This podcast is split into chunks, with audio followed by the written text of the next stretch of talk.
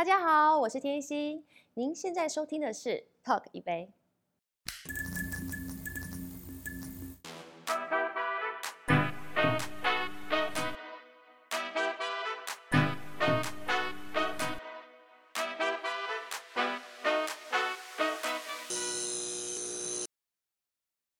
欢迎收看 Talk 一杯，我是主持人郑伟博。今年在台湾的这个影视圈有一部这个续集的剧集，就是《最佳利益二：决战利益》。它应该是近年来当中所谓的律政职人剧，我觉得是非常到位，而且在剧情的推演跟演员的表现非常棒的一个作品。所以，我们今天呢非常高兴，在它的第二季开始的时候，邀请到了我们的制作人慧玲姐，还有我们的律政女王方筝天心来到我们的节目当中，欢迎光临。伟博哥好，大家好，我天心。嗨，伟博好，我是制作人陈慧玲。对，我们今天很开心的邀请到了两位，所以我们也为两位做了专属你们的特调，所以我们就先来。干个杯，然后边喝边聊。要帮我们介绍一下吗？喝完之后，我们再来再来好好来分享一下那个滋味，好不好？气矿麦来，来气矿买气矿买来。喝成交。哎呦，哎呀，我的工作喝大众清爽。嗯，它有层次。养乐多，对，这是我们童年的记忆嘛？我二十年没有喝养乐多。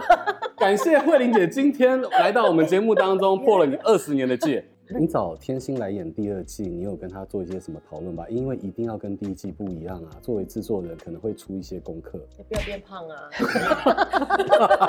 就是保持美好的身材呀、啊。这个交给他经纪人，他经纪人对他非常严格。每个比还吃还吃。哎，他在现场不吃便当的啦，经纪人不给他便当吃了。那你们这些人一个一个记得这些脸，必须的啦，必须的。对，所以你在片场是不吃饭？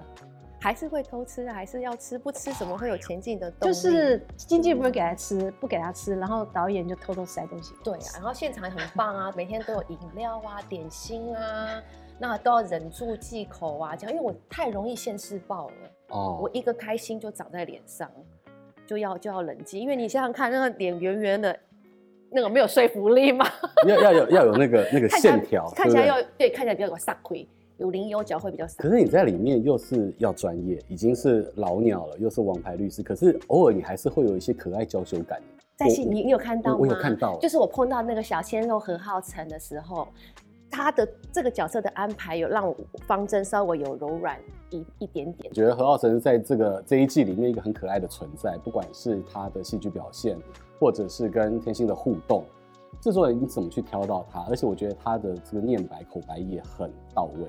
哦，这个要感谢天心导演他们，嗯、导演他们，因为对，因为导演他何浩晨刚来的时候他很挫，他说第一个礼拜他几几乎就是笑不出来，而且他根本没有办法好好睡。那找到他是是我们剧组的福气啦，因为这个人选很难找，我找了很多人，然后呢，他来了三次。因为第一次我没有把握，第二次我还是对他没有把握，然后他来了第三次。何浩晨，你知道你经历过慧玲姐三次的考试才能够过关吗？对对，他知道，他知道，他知道，他知道。然后，而且他很积极，因为他知道在 audition 之后，他念的对白我没有满意，然后他告诉我说，我再演另外一种方法给你看。他演了三个方法，然后我觉得，呃，对他来讲，就是这位艺人他有这么强的一个动力，想演好一个角色。他已经已经虏获我的心了，就是我觉得，呃，以他的年纪，呃，然后他演了这么多的戏，如果有一部戏可以让他完全不一样，让观众看见说，哦，原来他演过去演了这么多暖男跟甜宠的剧，可是这个这部戏他是。呃，是一个职人，然后他有那么聪明的角色，聪明对，然后他有加分哦，对，看完就想跟他交往了。我每天跟丽叔导演两个就一直在现场看，他说：“你看弟弟好可爱，那个小嘴我，哦呦我的妈！”我们两个就一直在一直一直一直在调戏他，然后把就是让希望浩辰能够轻松一点，OK，就要不要那么的紧张在现场。而且他本人是害羞型，他很害羞，真的，他害羞。对，我觉得他在戏里还蛮放得开的，而且就是面对大魔王方针，他还是可以这样。他是害羞，他是害羞，他本人现场每天都要帮他，对，把他那个撩他还是要挑起，就是让他轻松一点，对，就像逗猫棒的感觉，哎，跳起来，跳起来，这样。我们现在看到第二季就即将跟所有的观众朋友见面，可是回到第一季的时候，其实对于制作人来讲，应该蛮开心的，不只是在台湾的平台上面播得很好，而且在海外也获得很好的反馈。对，你从这一些海外的观众朋友当中获得什么，让你现在印象很深刻的一些 feedback？我记得我们有卖到日本嘛，然后日本观众有有写了。呃，一些回馈给我们。因为我觉得这个剧组的认真哈，从制作人会有精密的笔记跟考究，就可以看到一个职人剧有多么的认真。我们见微知著，小细节看到这个大的点，来，应该的。日本有回馈说，他呃，最佳利益没有搞笑的感觉，描绘台湾的法律界，这点我很感到兴趣，觉得这是很好的机会。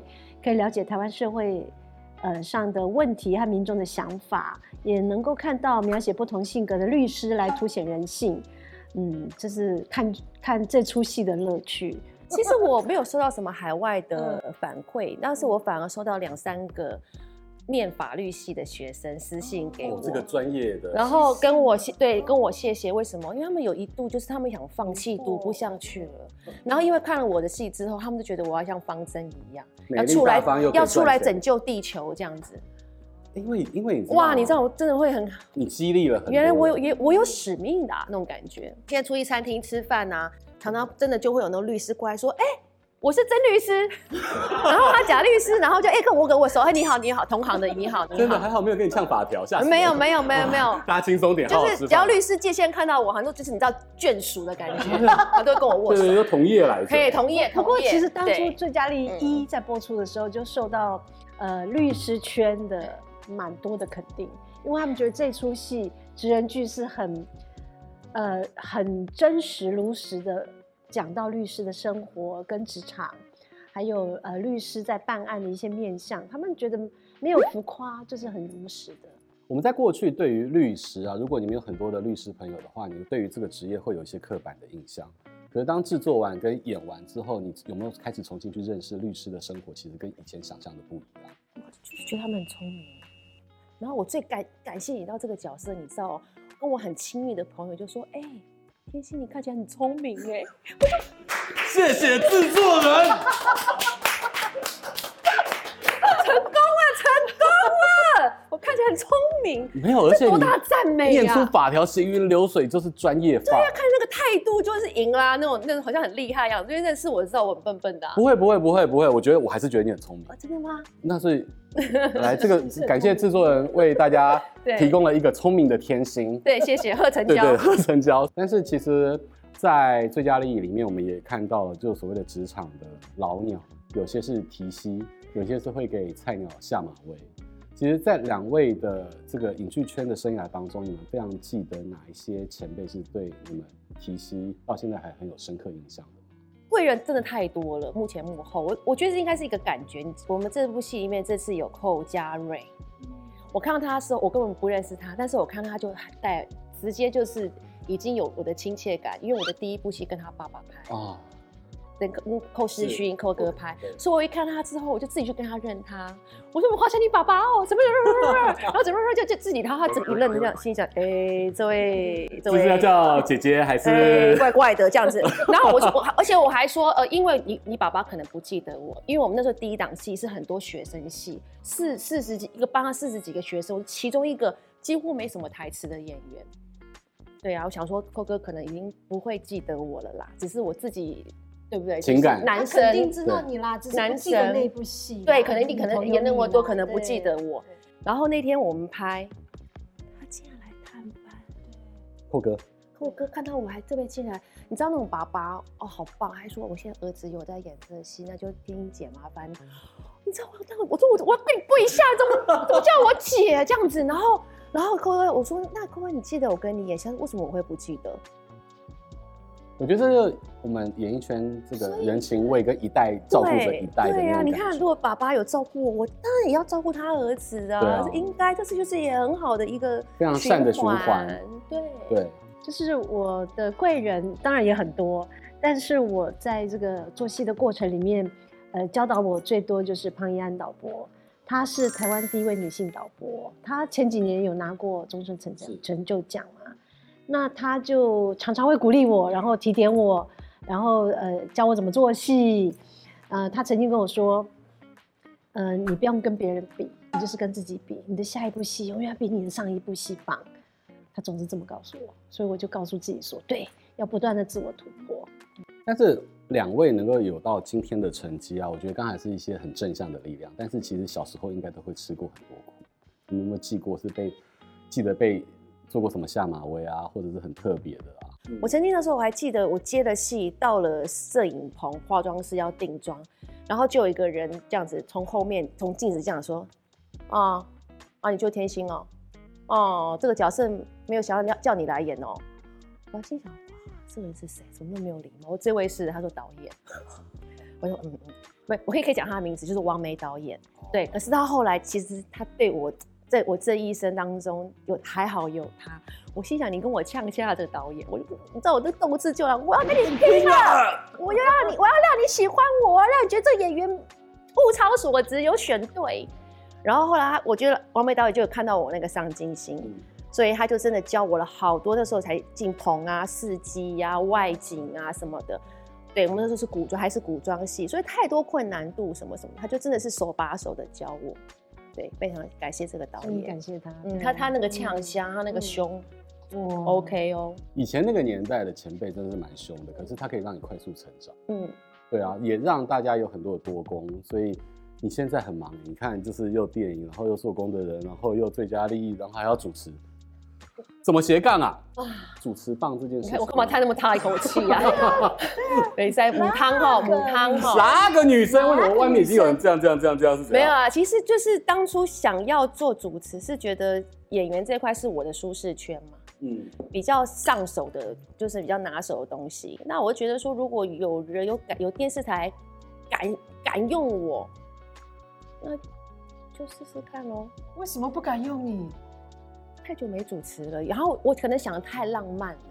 怎么样个浪漫？就是觉得哎、欸，每天就是反正就是聊天嘛，然后玩呐、啊，那现场可以看到很多新鲜的事物啊，不一样的人，听不一样的故事。殊不知现在跟以前的差别在，不是就是发现到说要做很多功课吗？对，要做很多功课，然后回到家才发现到，哎、欸，一直没有接到拍子。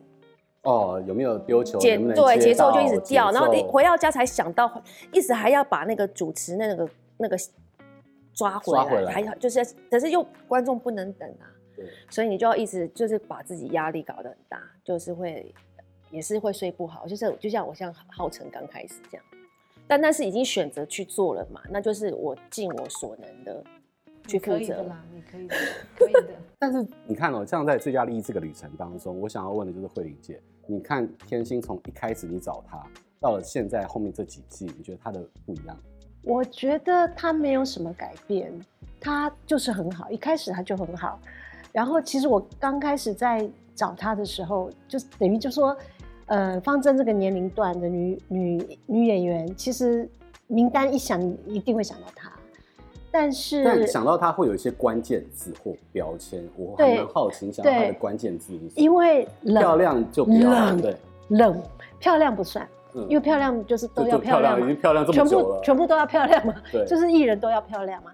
那冷，他给我的感觉是冷，就是因为方筝是冷的人，所以我觉得我想找一位女艺人，就是跟方筝的形象，就是我觉得就很容易贴在一块。所以天心给我的感觉是冷，但是哪知道说熟了以后，他不是，他不是，对，他是谐星，可是。可是其实，呃，某某个层面来讲，他还是很像方筝，就他他让人家以为他冷，外面看起来冷，可是他内心是热的。其实方筝也是这样子，他的这位律师也是这样，他在办案的时候，你看起来他好像，嗯，没有，他是很冷酷的，很理性的，可是事实上他内在有自己的一个一个天平，跟他的准则。所以，呃，他会在可以帮助人的时候，他钻一点点缝去帮助需要帮助的人。那我觉得天心就是很像，很像方正。就是影视工作者，其实就是最好的工作，就是帮观众带来最佳利益。所以，不管是演员也好，制作人也好，我觉得大家真的都是非常棒。而且在这一季当中，我相信，不管是爽片或者在剧情的推移。然后在这个专业度还有多面上的方针，我相信所有的观众朋友会看到很不一样、很棒的一个结果。谢谢两位来到我们节目当中，谢谢，谢谢大家的支持。对，也请大家不只要看《最佳利益二》，也持续的收看我们的 Talk 一杯，谢谢大家，拜拜，拜拜。